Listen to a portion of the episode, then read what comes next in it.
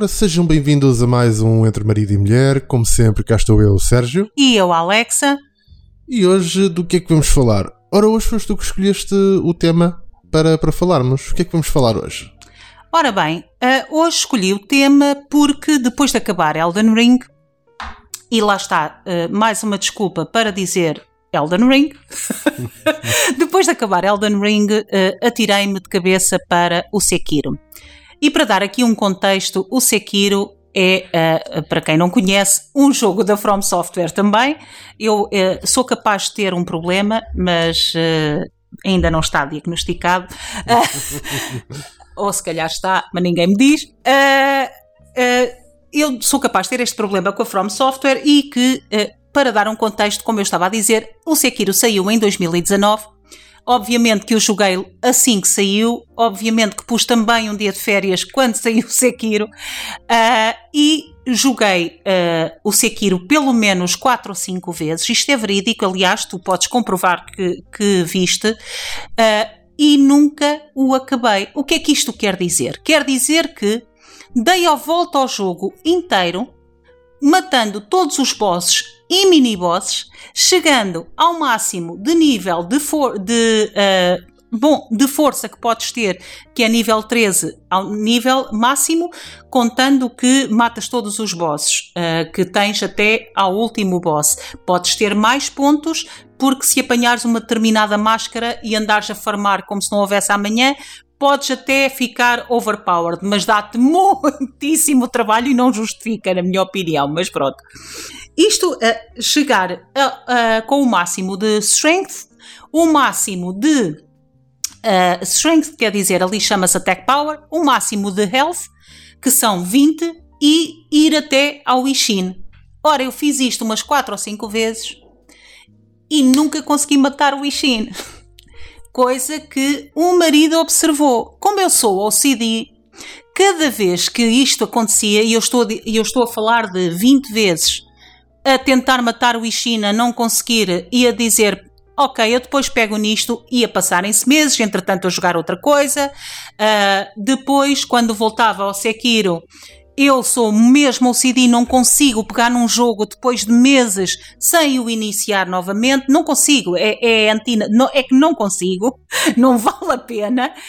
Então voltava, voltava a chegar ao Ishin, continuava a não matar e assim sucessivamente. E ontem, seja o calor que me estava a pôr mais irritada do que o normal, seja uh, o facto de eu ter tido sem exagero, mais de 300 horas de treino de Elden Ring antes de pegar no Sekiro. Seja conjuntura de fatores, seja porque eu estou mais teimosa, porque estou mais perseverante, porque já não desisto na vida com tanta facilidade. A escola também da From Software. Eu ontem meti na cabeça que não desligo a pi da consola enquanto eu não matar este gajo. E matei. Uh, houve aqui um momento que acontece sempre de levantar a vizinhança de, de, tentar perceber o que é que se está a passar nesta casa, mas consegui matar o Sekiro. Abriu matar o Sekiro? O Sekiro. Desculpem, mata, não, nunca se mata não o Sekiro. Até porque ele morre duas vezes, que é uma mentira. Os Shadows die para aí umas 1500 vezes, mas pronto. Não, uh, consegui matar o Ishin de Sword Saint. Uh, dizer aqui que é a melhor, e eu não estou, isto não é um superlativo, não é um overstatement. A luta contra Ishin de Sword Saint é a melhor luta de boss com qual eu já tive em toda a minha vida. Aquilo existe precisão ao máximo. O, o jogo dá-te uma margem de erro mínima. Tu podes errar uma ou duas vezes ou três, o máximo, o máximo. O jogo exige que tu saibas quando chegas a ele, saiba jogar e ele vai testar tudo o que aprendeste durante o jogo. Eu acho isso magnífico. É, sem dúvida alguma, a melhor boss fight em termos de jogabilidade. Claro que tive outras boss fights que me marcaram mais a nível emocional, seja pela que razão for. Estou-me a lembrar da Sigrun no God of War 2018, estou-me a lembrar de, de o Gurman no Bloodborne. São lutas que um, Sim, mas aí a questão, marcaram. a questão é mais sentimental do que propriamente uma questão de técnica e aqui esta luta é muito técnica. E uma coisa interessante relativamente a, a esta luta é que hum, há uma tendência a, a olharmos para uma luta e percepcionarmos a coisa consoante o tamanho do nosso adversário. That's what she said. E tu olhas para o tamanho dos bosses no, no Bloodborne, o tamanho dos bosses no, no próprio um, No Elden Ring, no, Elden no- Ring no e Dark Souls. no Dark Souls, em toda, toda essa saga, eh, e são eh, bestas gigantes, enormes, que só a sua aparência e só o seu tamanho são in- intimidantes completamente. E portanto, muito da, da luta, muito de- dessa luta é uma luta quase psicológica para não te deixares levar pelo tamanho da criatura. E aqui é diferente. Aqui temos dois eh, seres humanos a lutarem um contra o outro, eh, que pouco diferem de estatura, e é técnica pura e dura. Chegas àquele momento em que o domínio de- de- das mecânicas de parry, as mecânicas defensivas e de ataque, eh, quer dizer, atingem aqui o seu apogeu. E se tu não estás nesse nível, não há hipótese. Vais morrer. Por mais overpowered que estejas. Não interessa se andas a farmar não sei quantos e se tens uh, o nível 1 milhão de, de- de power attack ou whatever. A questão é que é tão. É uma luta tão técnica e, e- e com momentos de, de precisão tão grandes que, como tu dizias, basta aquela, aquela uma ou duas falhas e acabou. É, hum, em alguns jogos, realmente, quando jogamos muito, começamos a ter essa percepção que é se chegarmos ali e, e já morremos ou já só temos a vida assim, então nem vale a pena. É deixa-te morrer, porque não vais sequer. eh, isto não, não vai ser possível chegares ao final. Mais vale começares de início. É, é exatamente isso que tu. Agora, eh, nesta última parte, disseste uma coisa que é. Aconteceu-me ontem, que é quando chegas àquele determinado nível que já morreste, pensas, epá, nem vou continuar, vou começar do início. Eu ontem meti na cabeça que, eh, não sei se reparaste, enquanto estavas aqui no computador e eu a, a, a tentar matá-lo, meti na cabeça que ah, se eu morresse com o Genichiro, deixava-me morrer e voltava a tentar. Porque, o, para quem nunca jogou, o Ishin de, Sword, de Sword Saint é uma luta em quatro fases. É que a From Software não faz por menos. Há aquela coisa dos bosses normalmente nos videojogos. Ah, este boss tem duas fases. Agora é a segunda metade. Não, não. Este boss tem quatro fases. Sendo que a primeira é voltar a lutar contra o Genichiro. Ora, já lutaste contra o Genichiro duas vezes, pelo menos, no jogo normal. A primeira é inicial, logo na intro do jogo, em que o, a, boa forma da From Software, uh, está, o jogo está-te a dizer tu tens que morrer para continuar. Não me lembro de nenhum jogo da From Software que eu não tenha que morrer para continuar. Olha, boa pergunta. Acho que no Dark Souls 3 eu não tenho que morrer para continuar, mas uh, não, não tenho isso bem, bem preciso na memória. Mas o jogo diz-te isso. Tu avanças, o Genichiro a esta altura do campeonato, digamos assim, se tu chegaste a esta altura do jogo, quando vais lutar contra o Genichiro, isto já deves fazer, fazer esta luta de olhos fechados. Literalmente, em menos de 30 segundos, deverás ser capaz de despachar o Genichiro da frente, nesta fase, porque ele é literalmente uma lomba na estrada. Ele não é mais do que isto. Ora, eu cada vez que e geralmente sempre pela mesma razão, por ganância, porque eu quero despachar isto e não vi bem o ataque e não fiz bem o Mikiri, ou saltei quando deveria fazer Mikiri, ou fiz Mikiri quando deveria ter saltado, porque não estava atenta ao, ao sinal que o jogo me dá. O jogo diz-te tudo o que tu precisas saber. Só tens que saber estar atento, mais nada. Exato, tens de conseguir reagir a tempo. E reagir a tempo, exatamente. Uh, se não conseguisses, se eu não conseguisse despachá-lo uh, de forma leve, é que já nem vale a pena ir até ao Ishin, porque então eu vou levar uma tareia que não me, não me levante. E então foi isso que começou a acontecer. Olha, morri contra o Genishiro, deixa-me carregar no botão em Die em vez de Resurrect, deixa-me ir embora, deixa-me voltar, deixa-me ir embora, e finalmente consegui matar o Ishin uh, de Sword Saint. Ao final, não, não sei dizer, honestamente, não sei dizer quantas tentativas. Eu sei que foram mais de 10. Isso eu tenho a certeza, foram mais de 10 tentativas. Mas soube tão bem. É, quer dizer, é agridoce. Porque eu, eu gostaria de ter uma desculpa para voltar ao, ao Sekiro de vez em quando, porque já o disse várias vezes, o Sekiro é objetiva e racionalmente falando, sem carga emocional por trás, o Sekiro é o melhor jogo da From Software. É o jogo mais completo da From Software, o jogo mais perfeito da From Software e tem o melhor sistema de combate alguma vez desenhado para um jogo. Não há sequer sistema de combate que remotamente se equipara ao que a From Software conseguiu ali. Uh, Eu acho que uh, aí há uma coisa que a From Software fez muito bem, que é pela primeira vez tu tens um sistema de combate que, embora fantástico, etc., como, tô, como seria de esperar num jogo, se baseia num elemento um, quase que eu diria básico, mas que tantas vezes falha, que é tu és, para todos os efeitos, um ser humano não és um super-homem, não és uma super-entidade. Portanto, uma pequena falha com alguém que está à tua frente com uma katana é morte certa. Exatamente. Portanto, é perfeito neste sentido em que obriga-te a estar uh, em tensão constante e uh, com uma atenção extrema àquilo que se está a passar e, a, e a, não só a ter a capacidade de ler os sinais, mas para além de ler os sinais, conseguir reagir a tempo e reagir da forma certa, porque efetivamente tens ali uh, um pedaço de, de, de, tens ali um humano, não é um ser extraordinário, e que uh, se realmente falhas uma, falhas duas vezes, morreste. Claro. Acabou. Claro. Não há hipótese. E portanto, acho que isso contribui uh, em certa medida para que o sistema de combate tenha ficado tão perfeito e ao mesmo tempo uh, tão satisfatório. Exatamente. Juntando a todos esses detalhes que, que estás a dizer, juntando a sonoplastia,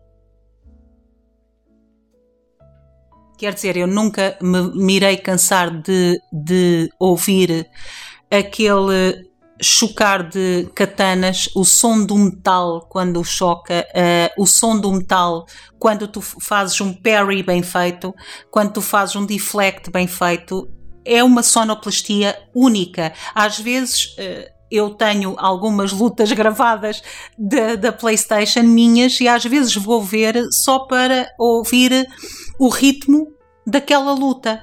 É todos o, todos os jogos da From Software, se calhar o Elden Ring é o que menos tem isso, tem todos uma, um sentido de ritmo por, por trás. Uh, o, o Bloodborne, nós sabíamos quase que uma luta era quase uma valsa. Eu avanço, um, dois, eu agora recuo, eu faço dodge e combinando, por exemplo, na luta de, com a Lady Marie of the Clock Tower, que tem na sua banda sonora efetivamente uma valsa e lutar com ela é dançar. São dois hunters a, a, a desafiarem o melhor de si próprios.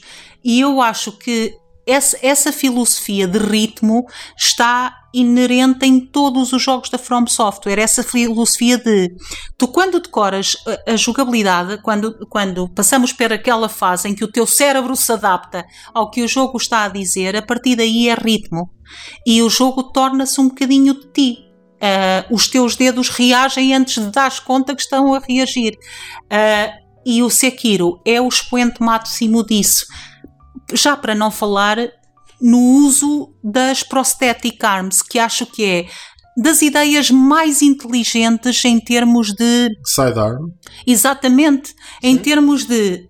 Não, não lhes vou dar. É o, é o único jogo da, da From Software, desta, da Soulsborne Series, digamos assim, que não tens 50 mil opções de armas, mais 30 mil opções de, de escudo, mais não sei quê. Bom, o Bloodborne não tem escudo, mas tinhas não sei quantas opções de arma.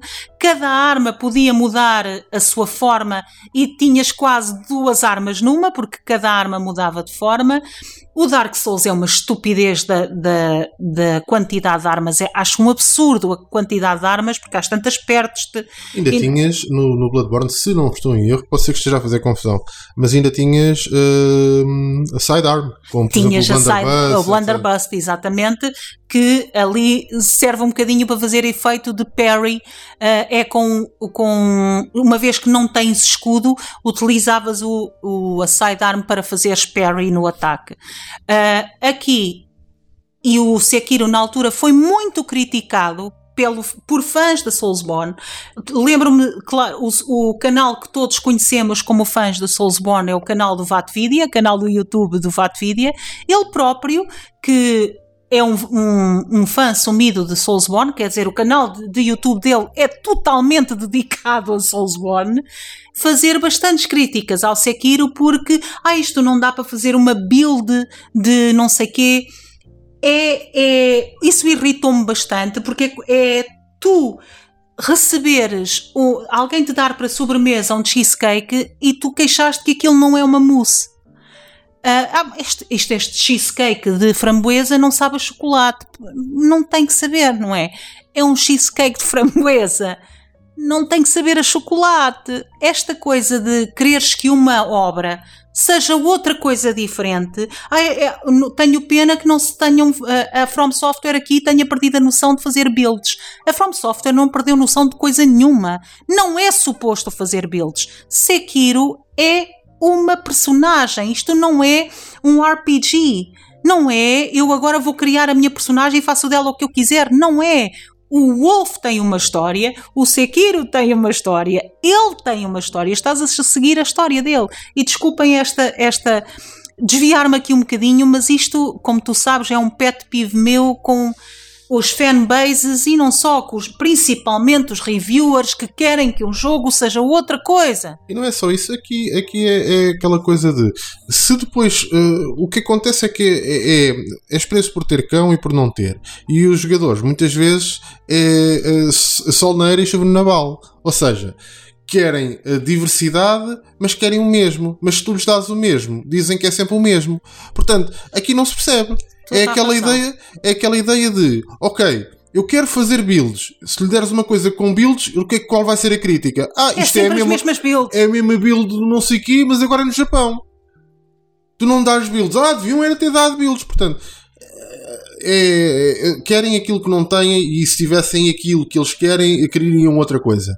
Portanto, há um ponto em que as pessoas têm que aceitar que as coisas são assim. Seria muito pouco realista uh, fazer-se algo baseado num, em, num cenário de lendas do Japão e tudo ligado à mitologia uh, asiática, sobretudo no, do Japão. Ficaria muito mal se tu agora pudesses fazer builds, porque não existiam. Quer dizer, no, no Japão estamos a falar de um conjunto de, de algumas ilhas que era muito limitado. Tiveram acesso a armas de fogo já bastante tarde e infelizmente por influência dos portugueses, fomos nós que levámos para lá as armas de fogo. Desculpem. Uh, mas uh, eles tinham efetivamente as katanas. As katanas eram as armas deles. E, e esta coisa de, fazer builds, eh, mais uma vez, é, era aquilo que tu dizias: estar a, a criticar uh, um jogo por não ser outro jogo. Não, critica este jogo pelo aquilo que ele é. Não por aquilo que querias que ele fosse. Se não gostares de alguma coisa, diz: pá, não gostei disto no jogo. Mas agora não é. Eu gostava era que tivesse não sei o quê. Então isso não era este jogo, não é? Quer dizer. É a minha opinião sobre, sobre estas coisas do. Uh, tinha que ser como o outro, que era para depois a seguir a crítica seria: Ah, isto é igual ao outro, só que no Japão. É. E, e essa crítica vir uh, de pessoas que deveriam, quer dizer, principalmente na From Software, que são criticados por ter sempre a mesma fórmula. Aliás, as críticas ao Elden Ring Uh, e há uma coisa que me irrita soberanamente: as críticas ao Elden Ring vieram, sobretudo, de outros developers e de grandes casas, como a Gorilla uh, e a Ubisoft, com tweets que deveriam envergonhar qualquer, qualquer developer, deveriam ter vergonha, porque vieram com tweets de ah, esta, este uh, mesmo como nós dizemos cá em Portugal. Ah, este, esta mecânica já está muito ultrapassada, este, este, esta forma de pôr o menu que ninguém quer, não se vê nada no ecrã. Uh, não sabemos quantas andamos, não, o mapa não tem o quê, não sei o quê.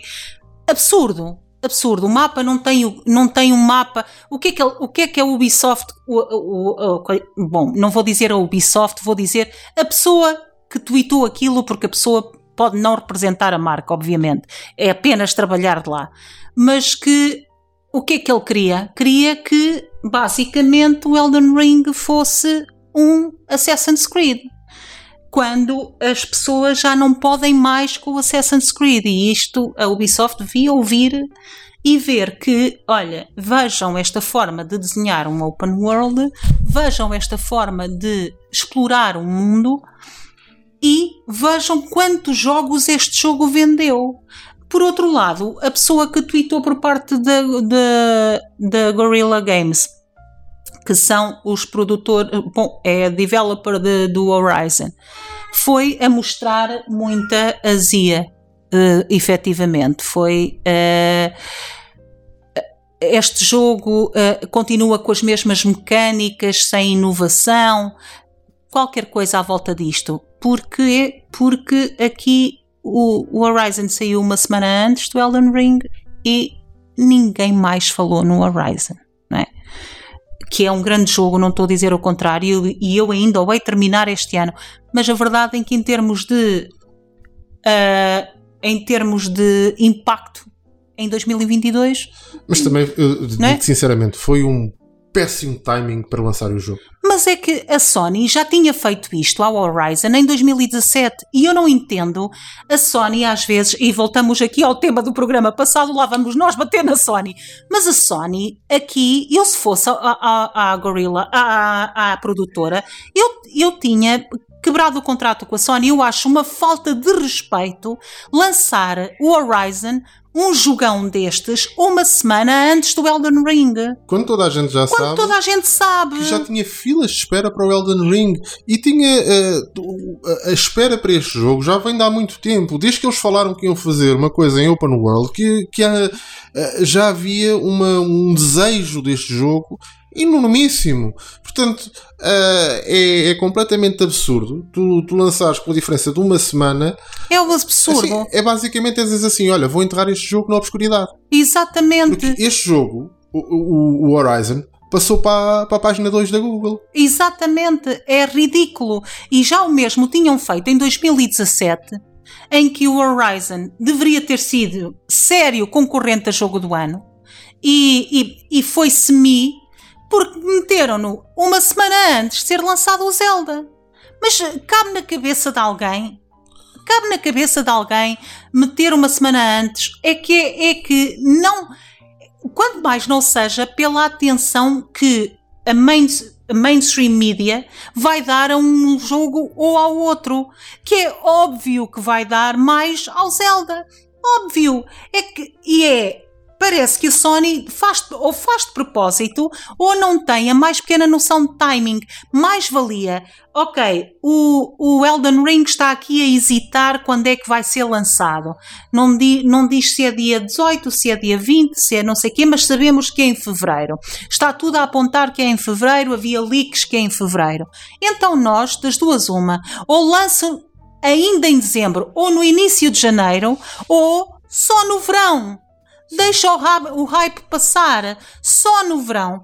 Tens que lhe dar um jogo destes, tens que lhe Dá-lhe meses, dá-lhe dois mínimo, meses. No mínimo dois, três meses. Para o hype, para, para passar, o hype passar. Para... E mesmo assim, e mesmo assim, vai depender muito, porque uh, depende do, da dimensão do jogo, porque muitas vezes, se calhar, uh, a maior parte do, dos jogadores vai receber informação por parte de, de, dos streamers, etc.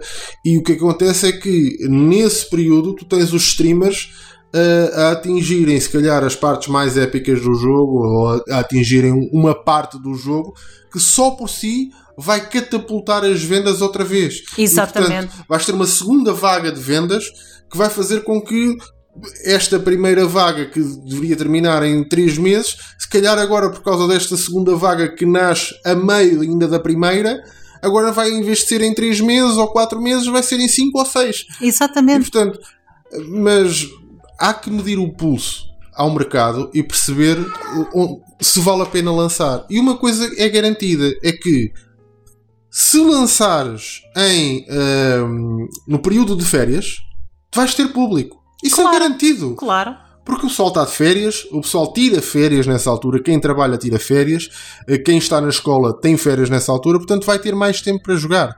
Portanto, acho que tem que começar a rever os timings e, e ler melhor o mercado e a pensarem que, hum, quer dizer, não, eles não são os únicos players do mercado e que uh, uh, acharem que por terem um exclusivo uh, decidirem que esse exclusivo agora vai servir para, para que toda a gente vai aderir a esse exclusivo, etc.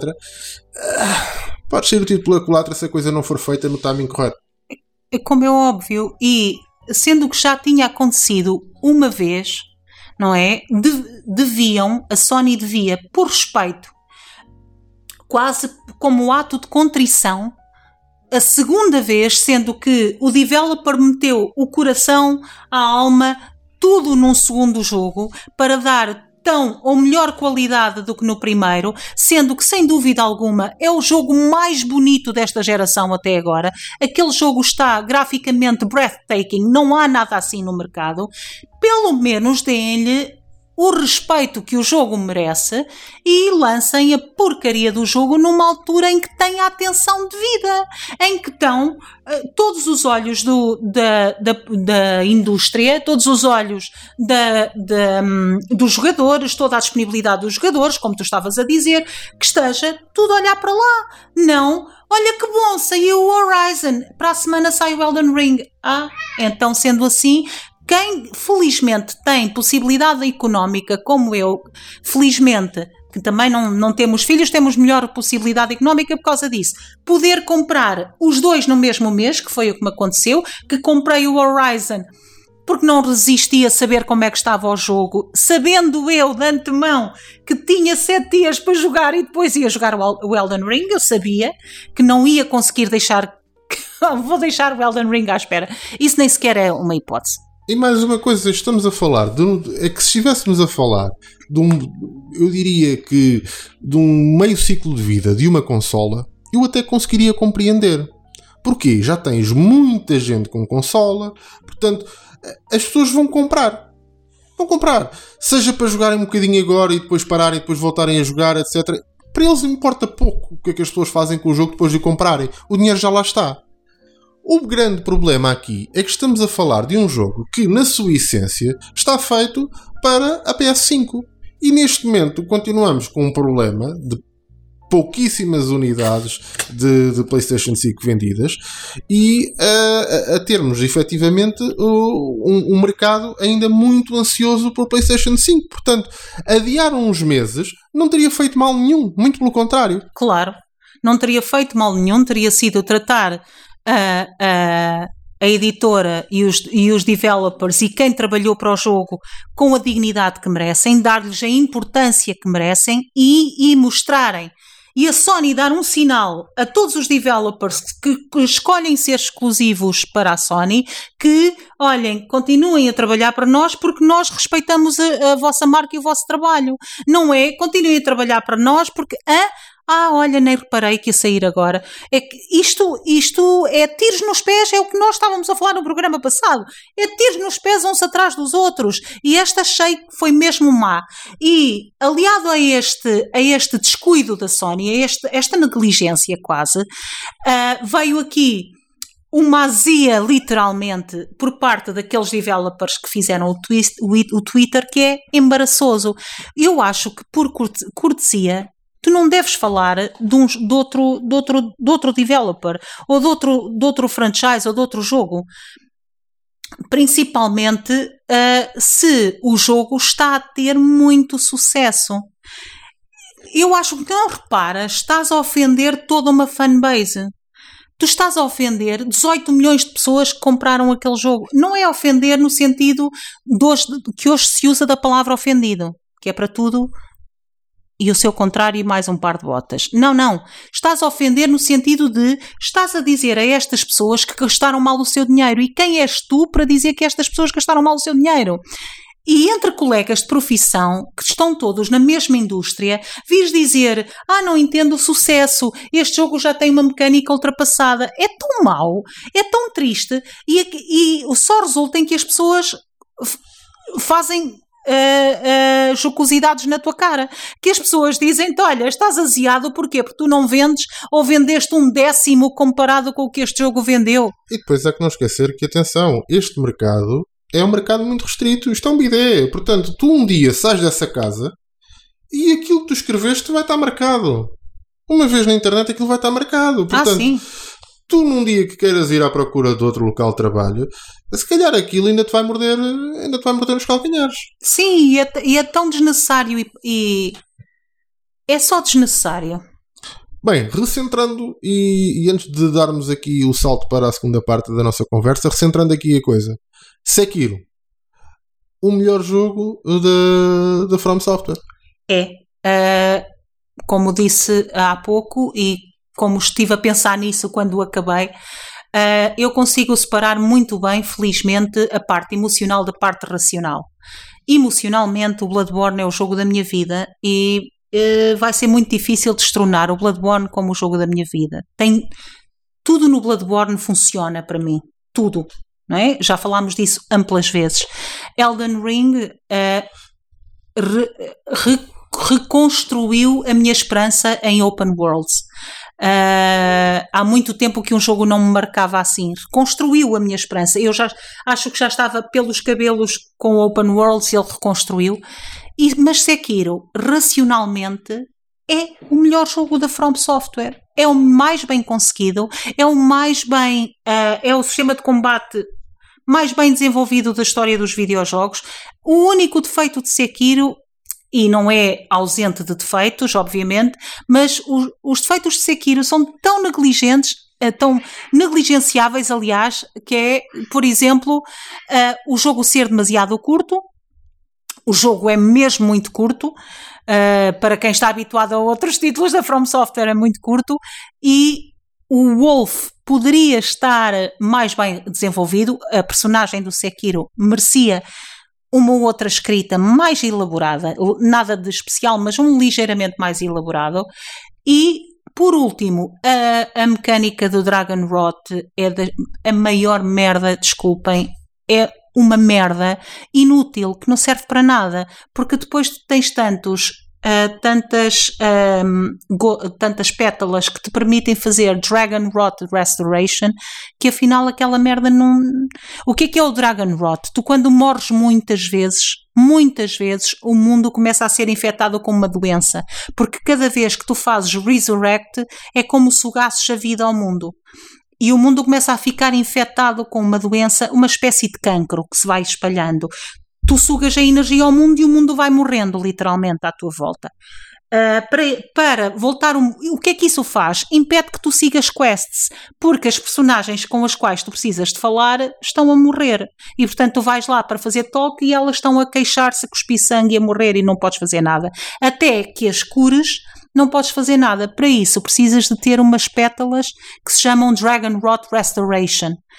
E há muitas e demora tanto a criar Dragon Rot quando morres que não serve para nada. Está ali para psicologicamente pensares ai meu Deus, quanto mais morrer, uh, mais prejudica o mundo. Mas na verdade podes morrer muita vez porque tens sempre.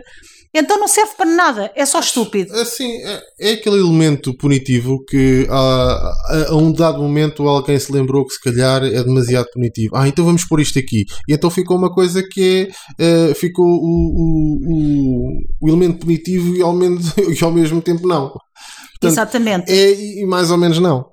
Portanto, uh, ok, percebe-se, percebe-se efetivamente porque é que, uh, quer dizer, ou apostavam e faziam tudo full in no, no Dragon Rot, em que chegavas a um ponto em que, olha, morreste tantas vezes, lixaste o mundo, pá, agora se quiseres continuar, continuas. Mas o teu mundo já está desta forma. Se quiseres uh, ter uma, uma experiência diferente, começa de novo e não morres tanto. Exatamente. Pronto. E aí tinhas efetivamente o elemento punitivo na sua totalidade. Assim sendo, é só aquela coisa de. É, é só chato. É vai ali para o canto e conta até 100. Ah, é que, exatamente, é, é, sentes que estás a ser tratada como uma criança, mas no fundo o castigo não é grande, portanto é, é só parvo e desnecessário. E agora, vamos então falar do, do, das perspectivas para o resto do ano, não é? Já que estamos aqui a metade do ano e agora, normalmente, esta costuma ser a metade mais interessante do ano, porque normalmente vêm as novas, os novos jogos começam a vir agora no final. Um, bem, apanham um período de férias e depois o final do período de férias e depois, certamente, o período pré-natal e Natal. Exatamente. Portanto, uh, vamos falar disso e quais são as tuas expectativas para o que aí vem. Ora bem, expectativas para que aí vem. Ainda falta metade do ano uh, e por acaso estive aqui à procura uh, durante o dia de confesso, o meu motor de busca foi Soulsborne Games 2022. Eu confesso que não consigo mentir. Então foi saber que jogos é que me poderiam uh, entusiasmar até ao final do ano de 2022. E curiosamente, eu gosto de fazer investigações para este programa porque resultou em muita coisa. Já tirar o óbvio da frente, God of War é um jogo que eu uh, antecipo bastante, já tem data de lançamento. God of War, uh, para quem leu alguma vez algum artigo meu ou ouviu os nossos podcasts, sabe que God of War é a saga da minha vida. Eu tenho uma relação muito íntima com Kratos uh, e amei o que a Santa Mónica conseguiu fazer em 2018. Amei. No entanto, este jogo traz-me cheia de uh, Bad Feelings, uh, este jogo que já tem data de lançamento para 9 de novembro deste ano, de 2022, tenho um, nó, tenho um nó no estômago, tenho um frio no estômago e a sensação de I got a bad feeling about this. Tudo o que eu vi de Ragnarok não me inspira confiança, muito menos me inspira confiança. Os developers andarem imbuídos em polémicas de trocas de galhardetes com a fanbase, de provocações deliberadas com, as, com a diversidade ou não diversidade num jogo passado na mitologia viking e, enfim, nem sequer nem sequer vou, não, não tenho tempo mesmo. Uh, e não, isso não me inspira confiança nenhuma, essa troca de galhardeses, essa, essa provocação, uma fanbase que é fiel a God of War desde 2005. Portanto, são 17 anos a ser fiéis a uma marca e ofender quem te dá dinheiro é uma coisa muito feia, mas enfim, Uh, aqui este tipo de, de, de postura entre uh, jogadores que vão ofender os developers, os developers que vão ofender quem lhes alimenta, uh, quem lhes paga o salário, eu, a sério, eu não tenho tempo. É um jogo que eu, obviamente, vou comprar assim que sair. Não consigo não comprar. Eu e o Kratos teremos sempre um momento um para o outro, mas um, tenho um nó no estômago. À parte disso, já a 9 de agosto, Portanto, nós estamos a gravar o programa a 19 de julho. Já a 9 de agosto, portanto, duas semanas e qualquer coisa, vai sair Timesia. Eu acho que se soletra Timesia. Timesia. Timesia. Who am I? uh, uh, este, este é um, um jogo que tem uma. é passado também numa, numa digamos, Londres vitoriana QB, uh, num, num cenário também ele muito inspirado em Bloodborne. Aliás, a própria marca diz: Nós quisemos fazer uma homenagem a Bloodborne, e aqui está uh, este jogo que há muito que eu queria jogar, desde que ouvi falar nele e desde que vi os primeiros gameplays que queria jogar. Vai sair a 9 de agosto. E uh, claro que já estou à espera, não posso tirar férias nesse dia porque vou ter um go live no meu projeto, mas uh, já estou à espera que esta, esta esta, este jogo seja lançado. Segundo, ouvi dizer de canais de YouTube que eu gosto bastante e que sigo e que confio. É capaz de ter das jogabilidades mais difíceis que alguma vez saíram, o que vai ser engraçado, portanto, não é? Mas jogabilidades difíceis em que sentido? Em sentido de a própria mecânica do jogo é difícil de aprender, uhum. uh, não é propriamente uma mecânica intuitiva. Isto foi, lá está, a, a análise que eu estava a ouvir hoje. Uh, a própria mecânica do jogo não é fácil e uh, o jogo não exige que tu, lá está, morras muitas vezes até aprenderes o que estás a fazer. É um soul, é um Souls, Souls inspired game, é um Souls-like game e vai uh, a punição assusta-me a questão da palavra mecânicas. Porquê? Porque normalmente eu associo, por ser um retro gamer, associo mecânicas a questões de uh, movimentação, uh, a questões de responsividade do comando, etc. Uhum. E, e, isso assusta-me porquê? Porque todos os jogos da saga From Software, da, da saga From, From, From Software, não, da From Software, uh, são exímios no que toca uh, aos controlos. Ah, sim. Há Portanto, responsividade, sim, claro. Uh, tudo o que sejam esse tipo de coisas assusta-me um bocadinho quando dizem mecânicas, mas quer dizer, é difícil porque uh, uh, as coisas não estão bem feitas, porque eu, eu conheço muitos jogos que foram tornados difíceis porque tinham comandos péssimos. E, e agora. True. Será que é por aí? Ou é difícil, ou é uma novidade a questão da adaptação? tal qual foram, por exemplo, os jogos da, da Lara Croft, etc., que eu só ainda não estava bem habituado àquela coisa do plataformas 3D, o mais realistas, em que Sim, na altura... salta precisamente este ponto, agarra... Exatamente, pronto. Portanto, Vamos, vamos ver o que é que. Neste momento não sei responder, é uma pergunta muito, muito pertinente uh, que eu não explorei na, uh, há bocadinho, não explorei, nem tenho explorado desde que ouvi falar do jogo. Uh, tenho um amigo meu, um grande amigo meu que jogou a demo e que diz que nunca tinha jogado nada tão difícil, nunca morreu tanto. Uh, e ele é um, é um, um Souls Addict Uh, como eu, eu acho que nós inventámos uma doença, chama-se Souls Addict, uh, e ele é, é, um Souls Addict como eu e não sabe, e não, diz que nunca jogou, mas o jogo, o que mais me uh, torna apelativo no jogo é a estética, obviamente, é um jogo, tu olhas para ele e parece um filho do Bloodborne, e sendo que a Sony, mais uma vez, vamos bater outra vez na Sony antes de acabar o jogo, trata com uma total negligência um dos jogos que define a sua geração anterior. Portanto, não diz se vai fazer um Bloodborne 2, se paga, se faz em vez de fazer o remake número 725 do Last of Us, se calhar trazer o Bloodborne para 60 FPS já se exigia. Se calhar já, já falam nisso, já falam nisso. Pro, já falam, mas entretanto, calma que entretanto o, o Last of Us vai ser feito virtual de maneira que a, a Elite entre pela casa adentro qualquer dia. Mas enfim. Não, mas uh, fala-se que a Bluepoint uh, efetivamente já deu, a própria Bluepoint já deu umas pistas que poderá estar a trabalhar nisso e eles Isso era um extraordinário com, com, o Demon Souls. Com o Demon Souls. Portanto, seria, seria bastante interessante e acho que um, seria um título obrigatório na, na PlayStation 5. Óbvio, e portanto, mas uma vez que a Sony o que seria obrigatório seria o Bloodborne 2. Isto é que seria obrigatório. Mas não tendo o Bloodborne 2, pelo menos então os 60 FPS. Era o mínimo para todos nós podermos desfrutar deste jogo que ainda esta semana um dos streamers que eu vejo, que se chama Zani, uh, fez um stream com Bloodborne, portanto, sete anos depois de jogar, de, do lançamento do jogo e teve 800 mil views na sua stream. Portanto, no seu ah, vídeo. Temos que falar que isso é uma das coisas que tu referes muitas vezes e que eu acho que tem, tem que ser dado algum contexto, que é a idade do Bloodborne.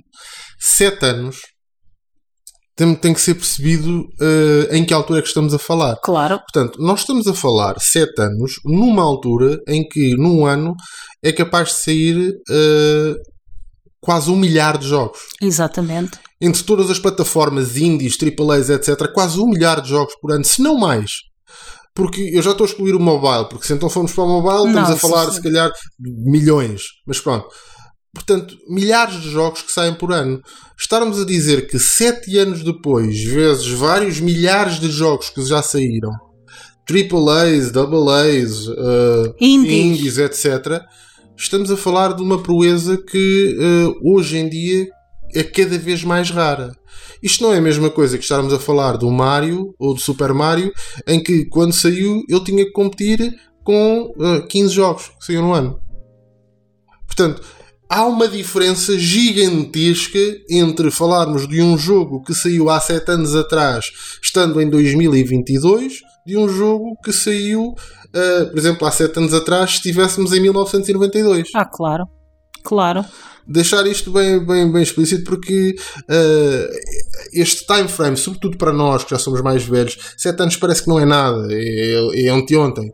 Mas no mercado de, de, dos videojogos, 7 anos, hoje em dia, são várias centenas de milhares de jogos. Exatamente.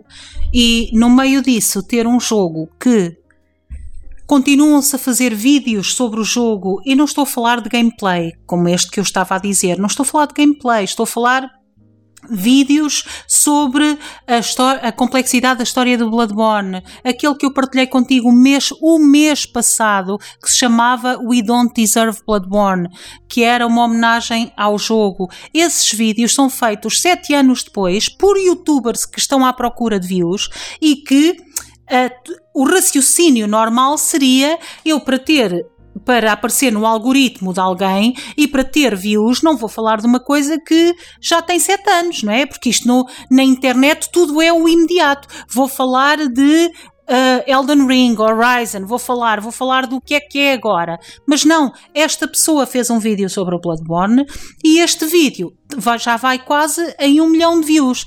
E isto estamos a falar de, de pessoas que estão constantemente. Eu estou sempre a partilhar contigo. Olha, mais um, mais um, mais um. E é uma coisa de nicho, é um jogo de nicho. Exatamente. Para todos os efeitos, este jogo em particular, Bloodborne, é um jogo de nicho. Exato, principalmente porque ainda não saiu no PC. É um jogo que mantém-se como uh, uh, um jogo de exclusivo da PlayStation. Portanto, a, a fanbase de jogadores que já jogou Bloodborne é muito diminuta. Todos os, os, os, outros jogos From Software estão available em todas as plataformas. Bloodborne não, é o único que ainda é um exclusivo. O que faz ainda mais ser ainda mais fascinante este fenómeno de com uma população tão restrita a jogar Bloodborne, continuam, as pessoas continuam sedentas à espera. Uh, e, tal, e essa sede leva-me a que seja Timeisia, já a 9 de agosto, o jogo que eu, que eu estou a antecipar bastante, seguido de Steel Rising, uh, também um jogo com muita uh, estética Bloodborne, um jogo em que parece que as personagens do Bloodborne foram substituídas por robôs feitos de, de peças de relógio, não sei bem explicar, e uh, em vez de se passar em Londres, passa-se em Paris, mas tem uma eu adorei o gameplay, tem uma variedade imensa de armas que eu achei extraordinária. Uma delas era dois, pareciam dois leques, achei aquilo lindíssimo. Uh, Steel Rising vai sair a 22 de setembro. É também um jogo que eu estou a antecipar bastante. Os próprios uh, developers da Spider, que é uma empresa pequenina, é uma empresa indie basicamente, disse, disseram que queriam muito fazer uma homenagem também a Bloodborne. Os developers não escondem.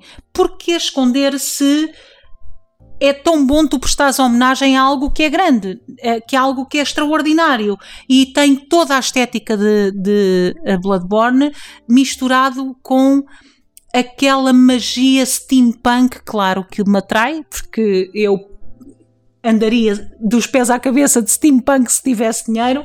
Esta estética steampunk na maquilhagem, em tudo, este acho que é aquele que eu mais estou a antecipar. Still Rising a 22 de setembro. Depois, mas só para 2023. O Lies of P, uh, também muito inspirado na, no Bloodborne.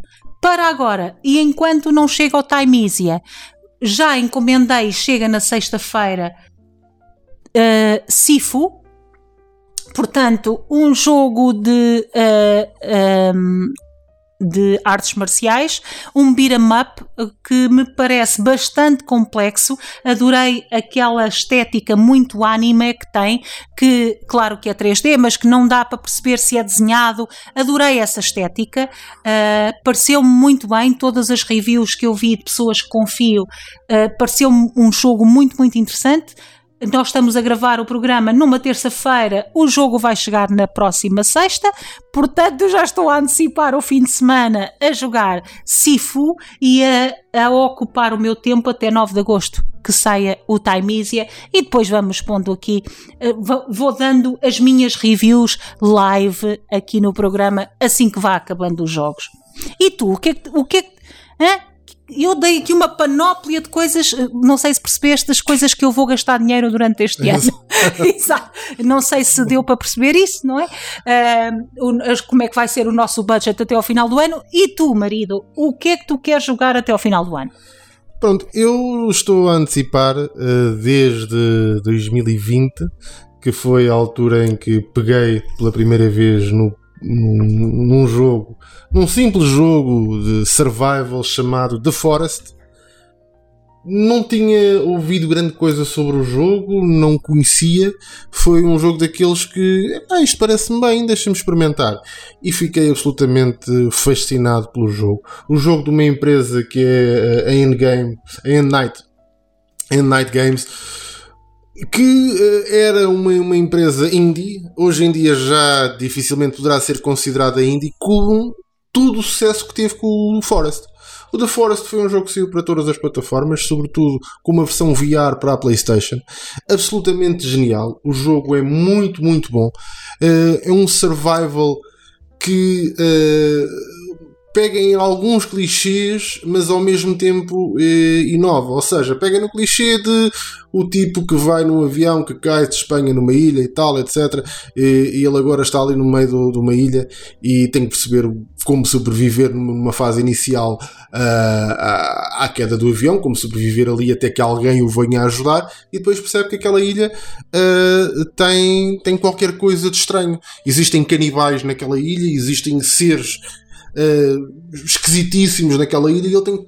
Ele vai tentar perceber e desvendar o que se passa ali. É um jogo, um, um, eh, tem uma, uma forma muito única, né, no, no, pelo menos para mim, de, de, de levar o jogo, de levar o jogador a fazer coisas, que é não há um fio condutor. Não há nada que te diga tens que ir aqui, tens que ir ali, vai acolá, faz isto, faz aquilo, e tens que ir primeiro ao sítio X e depois ao, ao sítio Y. Não não há uma ordem para o fazeres. Uh, exploras como queres. Explora, exploras como queres e vais apanhando pequenos traços do que é que se passou ali. Isto tem coisas boas e coisa, coisas más. Coisas boas é. É extremamente interessante esta mecânica de não teres um fio condutor e de uh, qualquer coisa que tu vais descobrindo aguça-te a curiosidade para descobrires mais e para explorares mais.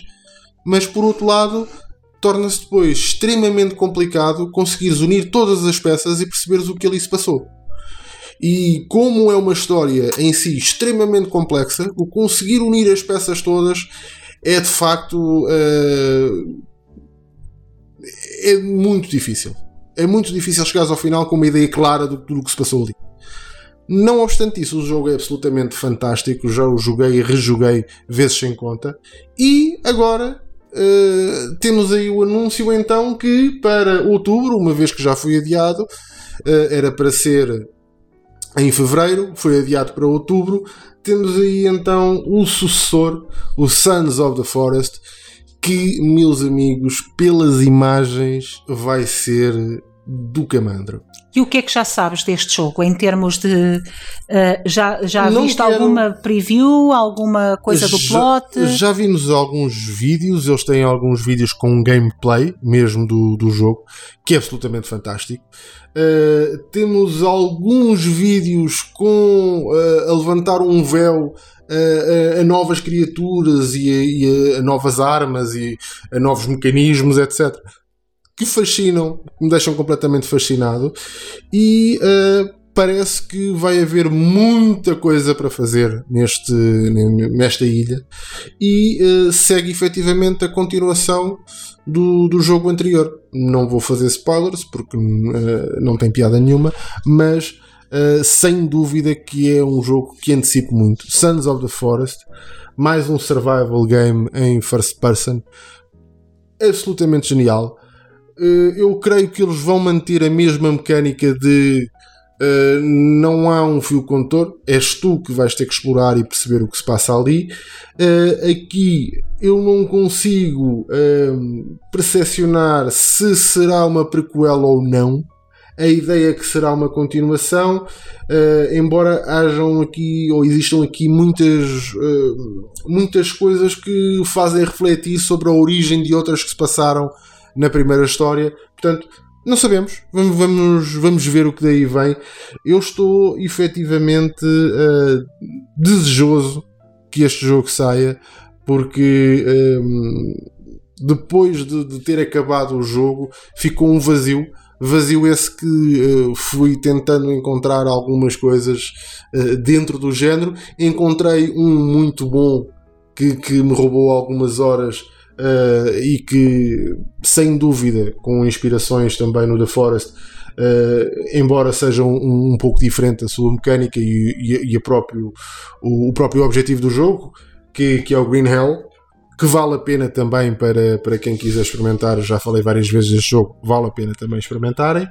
Depois uh, acontece o mesmo que acontece uh, com os jogos de, de, de Souls-like, que me assusta muito tal e qual como uh, os outros jogos que eu joguei, uh, caí no erro de achar que os jogos, de uma forma geral, são, são feitos de, de, A maior parte dos jogos são feitos dos mesmos ingredientes. Ou seja, uh, não há uma grande diversidade de ingredientes para, para poderes utilizar para fazer jogos. Pelo menos nos tempos que correm, já praticamente tudo foi feito é só uma a, a tua forma, a, a, tua fórmula secreta de que quantidade de cada coisa é que tu metes na tua receita para que saia dali um, vamos imaginar, para que saia um soufflé e, e não saia peixe no forno. Portanto, são as, as, diferenças nas quantidades, muitas vezes, dos ingredientes é que fazem com que saia uma coisa e não saia outra. No caso, o soufflé e o peixe não têm nada a ver, mas, por exemplo, entre sair um bolo e sair um soufflé é exatamente as quantidades dos mesmos ingredientes. E isto nem sempre é bem conseguido.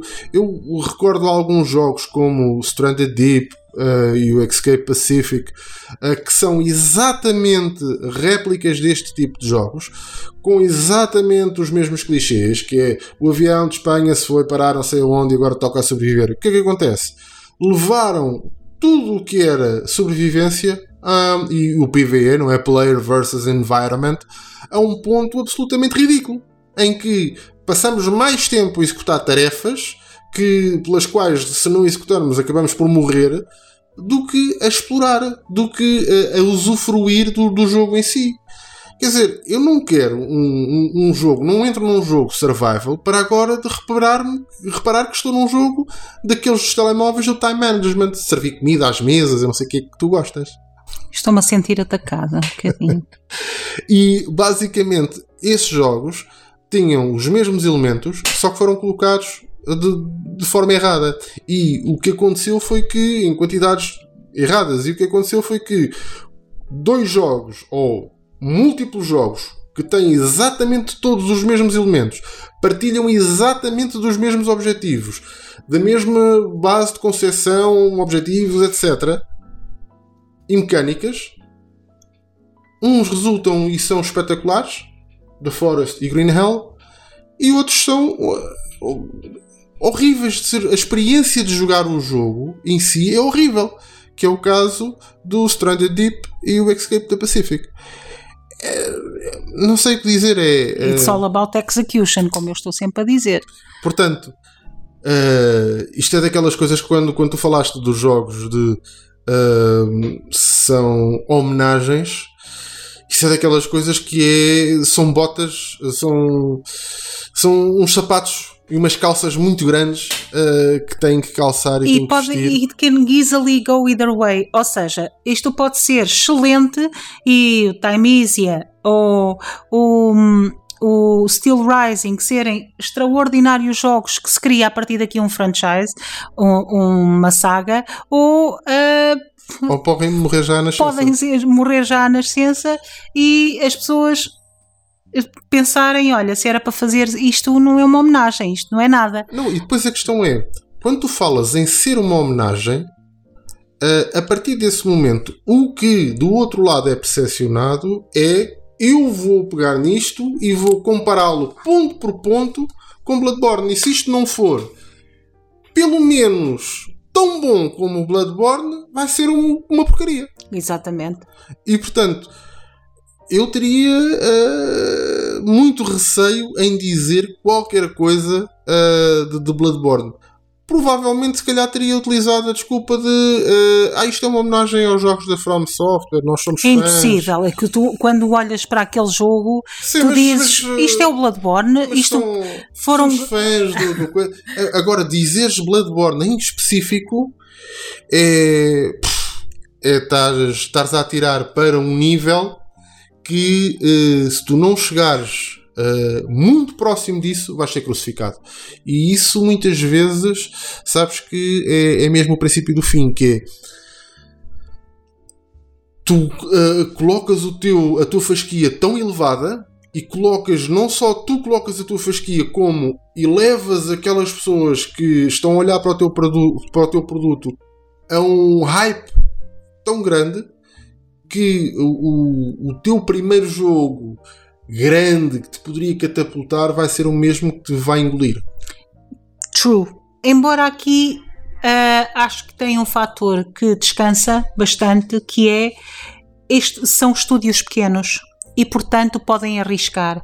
E o bom, já falámos claro, disso claro. muitas vezes, o bom o luxo de ser um indie aqui não é bem indie no seu, no seu, na sua essência, mas não são estúdios AAA. O bom de, de, de teres isto é que podes arriscar. Não tens nem os acionistas a, a, a soprar nos teus ouvidos, nem os milhões que foram investidos num jogo que agora tem que ter retorno, meu amigo. Claro. Uh, tens aqui uma margem de manobra.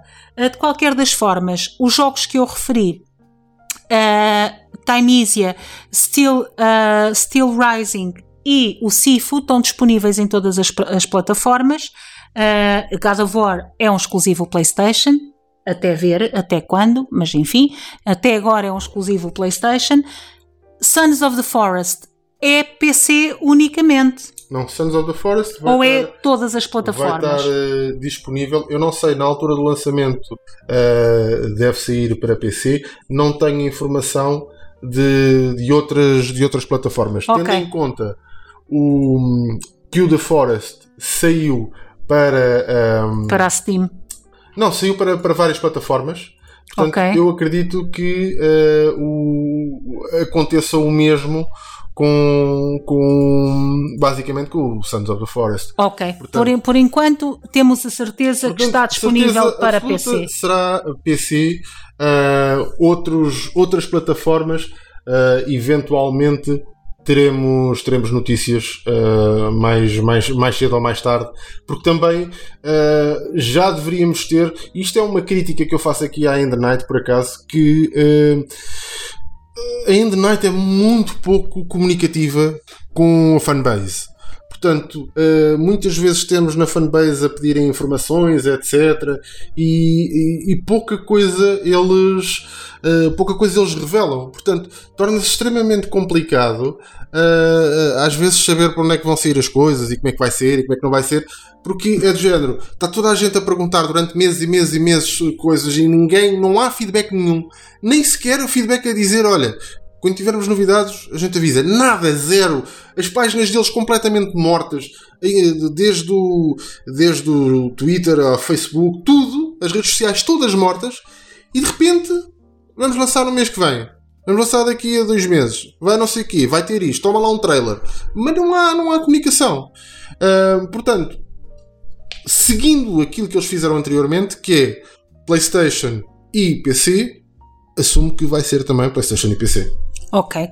Mas pronto, entre uh, as minhas sugestões e a tua sugestão, uh, que tu és mais exigente do que eu, e eu ainda tenho algumas para o nosso budget do ano, acho que deixamos aqui boas opções para uh, quem nos estiver a ouvir poder experimentar durante o verão, boas opções de jogo para o, para o verão. Já me estou a preparar os temas para o próximo programa, que temos muitas notícias para falar. Um pupurri de notícias se prepara para o próximo programa e vamos fazendo as reviews dos jogos que aqui falam, falamos enquanto os vamos jogando. Assim que os jogarmos, tumba review aqui no Entre Marido e Mulher. E pronto, por aqui ficamos então com mais um Entre Marido e Mulher.